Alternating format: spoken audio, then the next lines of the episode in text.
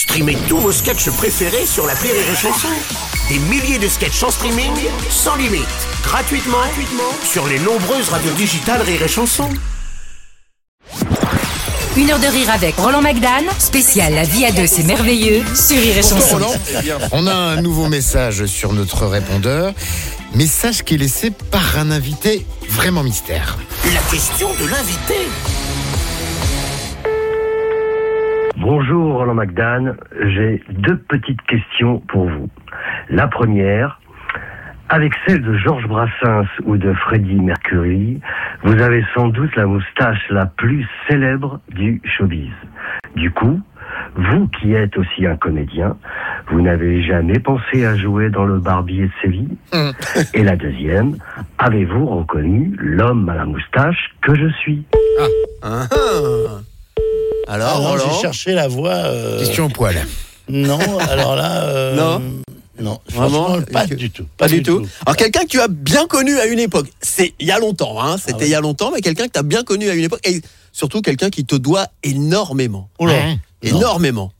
à moi Ah oui, à toi. Dans, dans le métier Ah dans le métier, dans le métier, il te doit beaucoup. Oui, oui, il Ok. te doit beaucoup dans le métier et il en est conscient. Et, et d'ailleurs, je crois qu'il peut nous le dire. Tu, tu peux nous le dire que tu lui dois beaucoup dans le métier. Allô Ah oui, Le mec, il s'est barré. Ah oui. Bonjour, invité beaucoup. mystère. énormément. Mais c'est qui Mais c'est qui T'es qui, toi Moi, je cherche un moi, je suis Alors, ça, moi. j'ai- Écoute, écoute. Écoute, écoute. Oh non Ah Ah bah oui. Ah oui, ah oui. Forcément, de l'autre côté de la radio, les gens se sont dit Oh, le coup de folie qu'ils lui ont fait.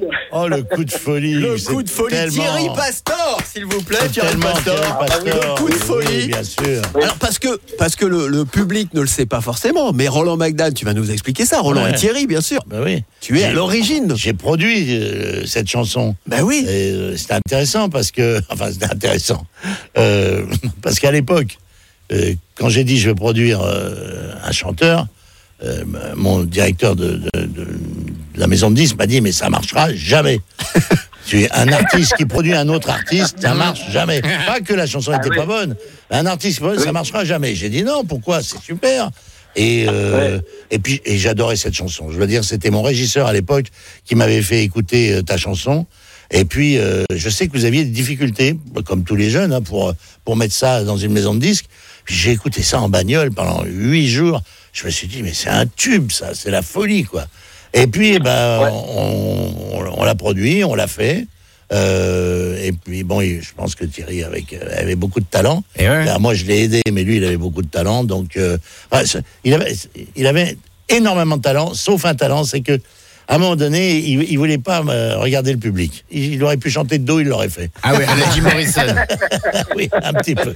Thierry Pastor, on était en 1980 à l'époque. Euh, vous, êtes, vous êtes d'accord avec euh, ce que, ce que nous livre Roland? C'est comme ça Ah que ça oui, s'est passé cette histoire C'est que, ce que, ce que Roland dit, c'est vrai, c'est que nous, on auparavant quelques maisons de disques, et c'est vrai qu'on était redescendu dans notre, euh, dans notre campagne, dans notre studio à l'époque, en se disant, merde, on pensait qu'on allait révolutionner les maisons de disques et, et la musique en général, et en fait, on était redescendu un peu bredouille, quoi. Parce que, ben, déjà, l'idée, c'était que moi, j'avais pour idée de pouvoir chanter en anglais. Et les maisons de disques, à l'époque, nous disaient, mais vous rêvez, vous, chanteur français, enfin, je veux dire par là que vivant en France, comment est-ce que vous espérez chanter en anglais? Parce que tous les titres qu'on avait, on n'avait aucun texte en français. Et Roland, je ne sais pas s'il se souvient, mais voire même le titre de cette chanson, c'est lui qui nous l'a donné. En nous disant un jour, j'entends bien un petit coup de folie sur cette chanson. Oui, parce que c'était de l'anglais lavabo, tu sais. Non mais oui, vraiment, hein, non seulement tu as produit, mais quelque part le titre de cette chanson, c'est quand même toi qui l'as qui l'a dégoté, hein, quelque... c'est sûr, Et, hein. et encore, tu sais, tu- euh, et je le dis parce que c'est intéressant pour les jeunes de savoir, il faut toujours se battre. C'est qu'une fois qu'on l'a produit, on s'est fait jeter par toutes Ah ouais. les radios. Ah ouais. Ah mais, mais vraiment, jeté tube par énorme, toutes les radios. tube mythique des Et- années et- 80. Non, mais c'est comme quoi il faut toujours se battre pour tout, quoi. Et donc, du coup, ouais. j'avais payé une attachée de presse pour qu'on fasse des boîtes de nuit. Et puis, Ouais. c'est. euh, en fait, c'est. euh, les radios Ah bah, libres sont arrivées. Ouais. Et ils nous ont sauvé la vie. oui, a 80, démarré- on est pile dedans. Ça a démarré avec André Torrent, le hit des clubs. Voilà, ouais. Mais on était dans les, c'était les clubs.